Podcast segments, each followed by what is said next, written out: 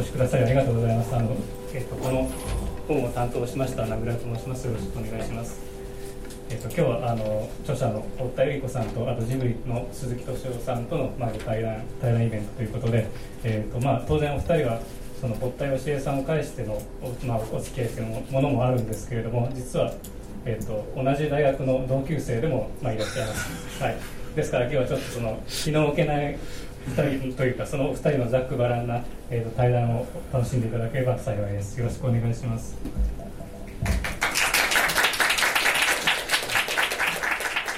鈴木敏夫のジブリ汗まみれ。今週は10月23日に三省堂書店池袋本店4階にて行われた堀田由里子さんと鈴木さんのトークイベントの模様をお送りします。このイベントは堀田さんが書かれたただの分子父堀田義恵のこと観光記念として企画されました。まずはこんなお話から。まあ本はもう出版されてるんですよね。そうすると、まあ、今日集まってきていただいてる方にはあのもうお読みになってる方が多いですかね、うん、そうするとまあ堀田さんが亡くなって20年目にしてこういう本が出るそうするとそもそも何故？この本が世の中に出ることになったのか。当然皆さんもご興味あると思うんで。名倉さんが書きませんかと。名倉君は、はい、なぜ君が企画したんでしょ？そうです。はい。どうして？ええあの2015年にその堀田芳恵さんの「時間」というあの小説を現代岩波現代文庫というレベルで復刊いたしましてその時に、まあ、ご縁ができたんですけどもその前後にその堀田由里子さんがお書きになったエッセイをですね、まあ、ある本で、まあ、読みましてすごいやっぱり文章がお上手な方だなと思いましてこれはきっとこのエッセイを一冊にまとめればとてもいいものになるという、まあ、単にそれだけのなんとなくそういうふうに思ったことからご提案したらいつの間にか、まあ、書きましょうということになっていつの間にか毎月原稿が送られてくるようになったという そういう感じです。それなんでお父さんのことを書いてもらおうと思ったんですか？それは単純に堀田芳恵さんのまず評伝みたいなものがないと世の中にあまりないということであまりそのお人柄みたいなものが、まあ、伝わってこなかったあの知る機会がなかったので、まあ、それは単純に娘の百合子さんに書いていただけば一番そのこの世にない面白いものができるだろうという、えー、人柄。人柄。人柄に目がいったんですね。そうですね。そのまあエッセイを書かれててその文章力はあると。だとしたらお父さんについても？そうですねその人柄について書いてもらえるんじゃないかと、えー、日常生活の中でどういった顔を見せていたりどういう姿勢で生き生きていたのかっていうことにすごい関心があったんですよね、えー、で先を急いじゃうとね、えー、結果として1年かけてゆり子さんに書いていただいたわけじゃない、はい、それに対して満足度は？あ もう。そんなこと誰が聞きますそれはもう120%はい120%なんですか？もう私帰っていいかしらいやまずねやっぱりはこれって注文があってそれを受けたってことじゃないですか、うん、そうするとやっぱりそこら辺すごい大事なところで。これでそのゆり子さんの方は何故あの書こうと思ったのか。ここですよね。あんまり理由ないんですけどあのえー、こう物書きの家に育つとどなたかも言って出したんだけどもあの自分から何かを書こうなんてさらさら思わない。誰かに注文されたらば何とかしようという。という答えでこの間逃げ切ろうというゆり子さんなんですけれどあの文章は明らかに修行がありますよね。それもありませんよ。文章修行どこで培われたんですかない。ないって言ったって。これ犯罪者ですよね。だってやっぱり文章修行をお父さんの向こうを張って小説を書こうとか、そんなこと思ったことない。でも上手だと思ったでしょ？名倉さんもとてもうまい文章だなと思いました、うん、あの実際その後もすごい、えーと、武田百合子さんってその武田大樹さんの,、あの奥様で彼女もやっぱりすごいうまいエッセイを書いていったんですけれどもやっぱり武田百合子さんを思わせる文章だっていうことを誰かから言われたりですね、あのするぐらい本当に文章のうまい方だなと。で不思議なことにこうゲラを読んでいていつの間にかこう堀田芳恵さんの文章を読んでるような句読点の打ち方とかあのまあその漢字の使い方とかすごいお父さんに似てらっしゃるんですよね。そのやっぱりお父さんの文章をやっぱりモモデルにして勉強されたんですか？しません。今回はたまたま、えー、意図したわけでは全くないけれども、えー時代時代ので父の書いた文章を引用する羽目に陥った、うん、で羽目に陥ったがために読まざるを得ない、うん、だから、えー、今まで読んだことのない初めて読むものばっがほと多かったんですいやそれも気になったんですよね。僕そこのことが書いてあったかどうか忘れたんですけれどもね、まあ、作家の娘さんっていうのはねその父の業績である本を果たして読むものなのか家族は読者ではありませんじゃあ何なんですか？家族です。読みませんよ本当に。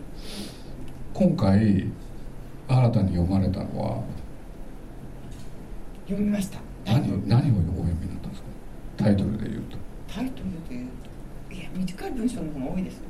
長いやつは？長いやつをまとめまとめて読んだのは明月定価明月記あ定価定価明月記書、うん、あとあとなんだろう、ね、全部を読まないこともありますので 定価明月記書なんかお読みになってどうだったんですか？ご苦労様でしたっていう。と父に言いたいと思いました。でもすでにお亡くなりになってるわけですよねその時に悔いはあるんですか？ありません。生前ちゃんとね読んでおくべきだったその時に自分の感想を伝えるべきだったとか。父自身も娘に読んでほしいなんて思ってないですよ。なんか抵抗がありますね。お父さんのことは好きだったんですか？大好き。大好きだったかどうかは別だけど好きでしたよ。あ大好きだったんですか？って言い方。そこを捉えてくれます。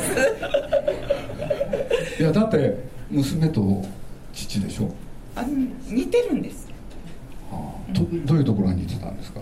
物事には、えー、白か黒か決めつけられないところがあるというのは似てますね、はい、ああ、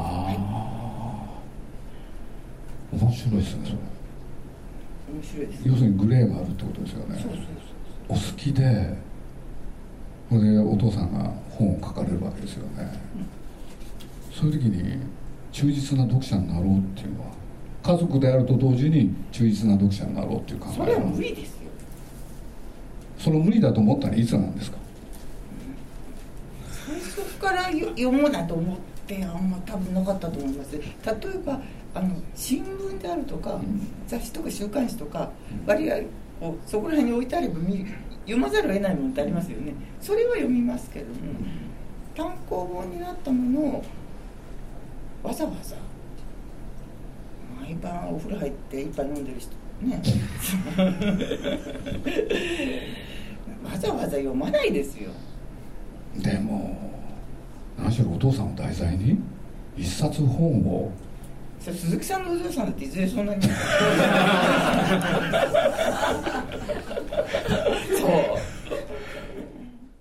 う。でも書いてるものともう一つ？要するにその方のやっぱり振る舞いっていうのかね人柄っていうのがあるわけじゃない。そうですね。その部分を知りたいと思った理由は何なんですか？やっぱりその堀田さんの政治エッセイ政治評論なんか、まあ、もちろん当然何十年も前のものだったりするんですけど今読んでも全然古びてないものが多くてどうしてこうあの先のことを見通せるいわば普遍的なその文章特にその時事的なものを扱いながら書けるのかっていうことにすごい関心があってそれはきっと知識だけじゃないなんか日常の所作とか物事の考え方とか姿勢とかそういったところに現れてるんじゃないかと。ということで単純に堀田さん堀田芳恵さんみたいな生き方をちょっと真似できればいいなっていう。そのためにはやっぱりその堀田百合子さんに聞くのが一番いいだろうっていうことで頼んだっていうなんとは個人的な横島な気持ちみたいなそのせい、まあ、要するに動機は不純だったと。でもその成果は得られたんですか？あもちろんこの今回あは。でもそれはええ本になると同時にねえ自分への影響ってことあるでしょ？えそうです要するに一つの生き方のスタイルとして。ええそれは勉強になる学ぶところが多かったんですか？そうです。ど読書例えば読書スタイルとかこう なんかいいくつも並行して全然関係のないテーマをこう読んでいらっしゃったりとかしたらそういうのがな僕なんか割合一冊読ん読み始めたらそれだけこうずっと最後まで読まないと気が済まないたちなんですけどもうちょっとこう自由に読んでもいいのかなとかそのぐらい。いやたそうです。植物的なことで言えばそのぐらいですけれども。だって、まあ、作家堀田芳恵っていう人がいてその娘さんがいる。はい。そしたらその娘さんがね父のことについて20年経って書くっていうのはねこれはよほどの決意がなければ覚悟がなければ普通は書かないですよ。それを君は簡単に頼んだわけでしょ？最初にあの父の「時間」という小説を彼が岩波現代文庫で復刊したいということをあの言ってきてくれた時にその時はこんなに若い青年だとは私は思ってもいないはい電話の声を聞いても手紙あのにしてもそうもう50過ぎのベテラン編集者だとばっかり思ってたでなければ「時間のなん」という小説を復刊しようなんていうことは誰しも考えないだろうと思っていて。でその後に、えー解説を書いてくれた辺見洋さんが、はい。えーインタビューのために彼に初めて会ったで年齢を聞いてその時28歳だ。っ たびっくり仰天して辺見さんも。うん。辺見さんも同じように、えーベテラン編集者。そうしかも教養のあるあのベテラン編集者だろうと推測していた。会ってびっくり仰天。その若さに、でもさっきの話なんか聞いててどう思います？なんか老成してますよねだってその動機たるやね自分のこれからの生き方の参考にしようってことでしょ？そしたらどうしたら大事なことに触れないでその横にいてねなんとなく生きていけないかなってことでしょ？そうですね。まとめればそうなります。ねえ。なんでそんなこと考えたの？だから面白いよねその発想が。そういうことによって一冊の本が生まれることがあるわけでしょ、いやその時は私はうん、今の世の中捨てたもんじゃないと思ったんですよ。28の青年が。うん。しかも岩波書店の。はい、え時間をうん。復刊しようなんて、はい。誰が考える？はい。ある意味では彼のキャリアにとってリスクはあるはずなんですよ。あれをは復刊しようなんていうのは。いや、ま、全く。よくそういったことは聞かれたりしたんですね。例えば中国の新聞の方からもインタビューでそういったことは、ああいったあ軟禁の問題を扱って大丈夫なのかって。でも、うん私としては全くそういうことは気にしな怖くてらして、うんで実際反応としても特にそういったもの改めてそれを扱うと問題になるとかそういうことは一切考えなかったんですええね、全く考えなかったです。は全く考えないというと本当に考えなしに出してるみたいですけど、まあ、そういったことはあのいや別にこうそういう問題じゃないんだってことで、えーそういう時はもし仮にですよ問題が起きた時はその時になって対処すればいいっていう考えなの？そうですね。その起きた時にそれなりの対対応をすればいいというね。じゃあやっぱり堀田先生が好きだったんですねその本を通して。あもちろんそれはそうです。はい。どういうところがお好きだったんですか？そうですね。いやさっきから出ているその白黒つけないというか、うん。あのまあね総じて世の中の物事ってやっぱりこう曖昧な領域にいろんなものがあると思うんですけどそれを本当にこう見た目でパッ最初の見た瞬間の思い込みでパッと判断しないでしばらくそこにとどまってどうしてそういう曖昧なことになっているのかっていうことをこう深く沈潜して考えるようなそういったところがやっぱり素晴らしい素敵だなと思って僕今聞きながらね思い出した文章があるんですよ。あの正確には正確に言えるかどうか分かんないですけどね。あのこれはまた多分エッセイかなんかだったと思うんですけれど人間とは何かそうするとね。人間とは何かって鈴木さんが自身頼んだ原稿の、まあ、それもそうなんですけど 書いてらっしゃったんですよ。これでねまあ呆然とそれを考えてもしょうがないんで分かってるだけでも人間の歴史は2000年ぐらいあるだろうとその2000年の間にねいわゆる人間というのは何をやってきたのか。そうね簡単に書いてあるわけですよ。争いをやってきた。これでナポレオンが登場するまではこのテーマは宗教。で これでねナポレオン以降はね国だっつって。で20世紀の最大の特徴はそのそれまでの歴史の中で一番殺した人の数が確か多い、うん、そしてより残虐になったこれなんかすごい印象残ってるんですよ。堀田先生ですよねこれ。短かれし20世紀っていう短い文章があったけどそれかな？それですか、うん、僕タイトル覚えてないです。どっかで言いました。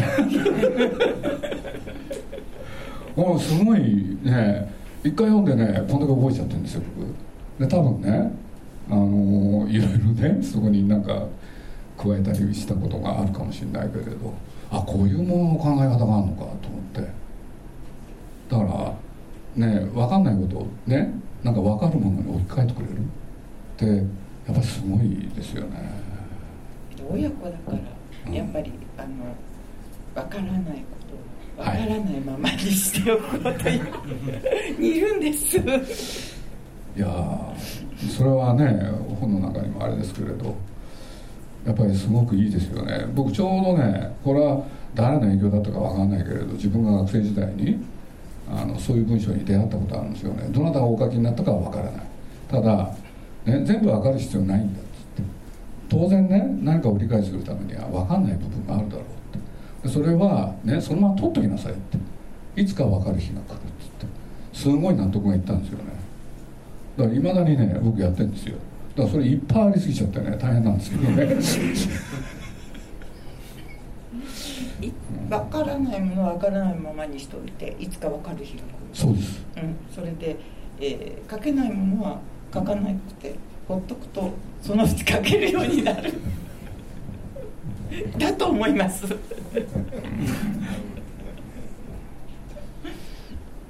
多分。父についての総括になったんですか？あのだって書くってことは、はい、やっぱり自分で考えなきゃいけないですよね、はい、そうするとやっぱりねどの部分を書くかとか総括と言えるほどみんな書いたわけではないし。でもゆるさんにとって自分の父親とは何だったのか？父親は父親です。まあそれはもちろんそうなんですけどね。でももう一つの立場があるじゃない社会的人間としての堀田さんって。あんまりいあのいや差がない。ところどころ書いてないですいや父親としての堀田芳恵と小説家作家としての堀田芳恵うん。ああんまりあの落差のない人間ギャップがないですか、うん、はああのまあどこへ出ても同じでしたよね。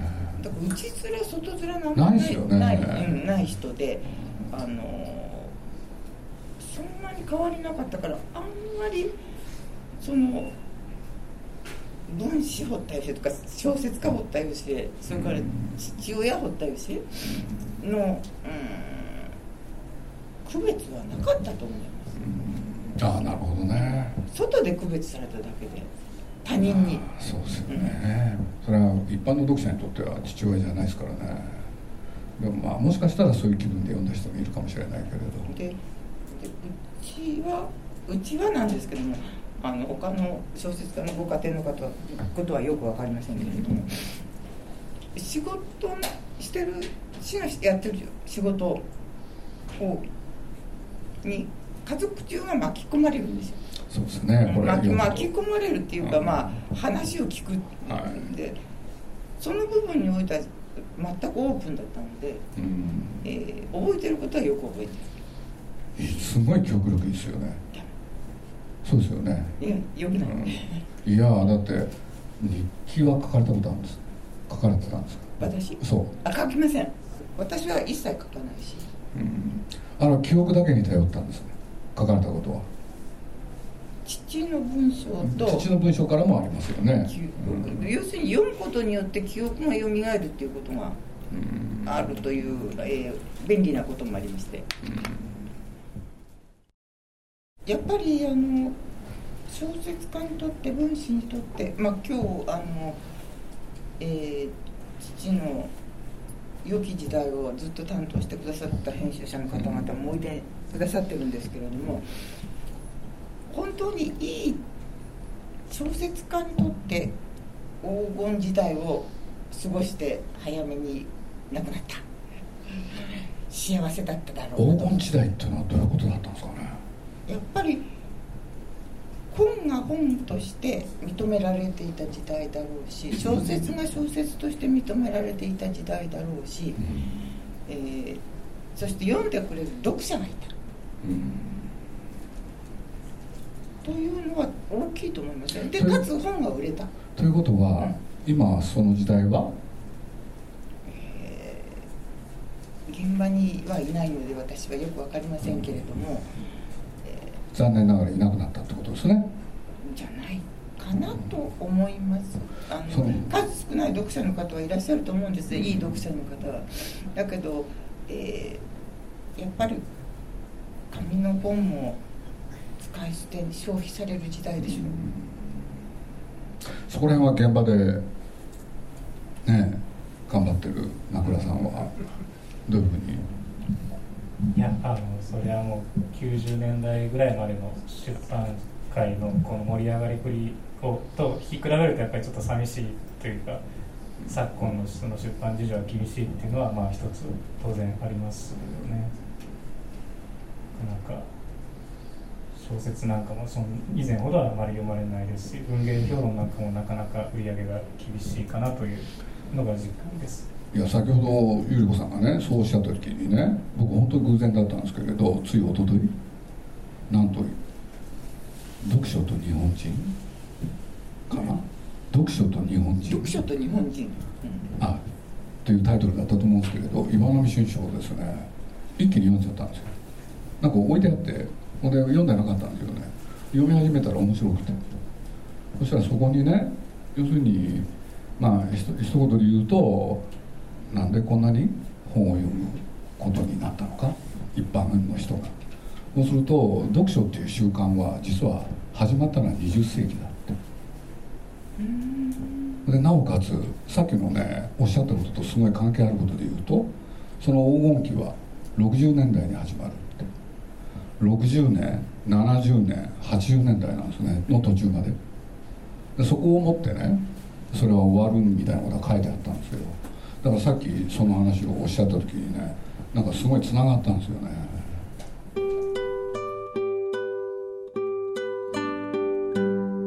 堀田百合子さんと鈴木さんのトークイベント前半いかがだったでしょうか？この続きは来週お送りします。また堀田百合子さん著ただの分子父堀田義恵のことは岩波書店より刊行されています。ぜひ一度手に取ってご覧ください。そして、堀田義恵さんを特集した展示、生誕100年記念特別展、堀田義恵、世界の水平線を見つめてが、富山県の越の国文学館にて、12月17日まで開催されています。こちらもぜひ訪れてみてください。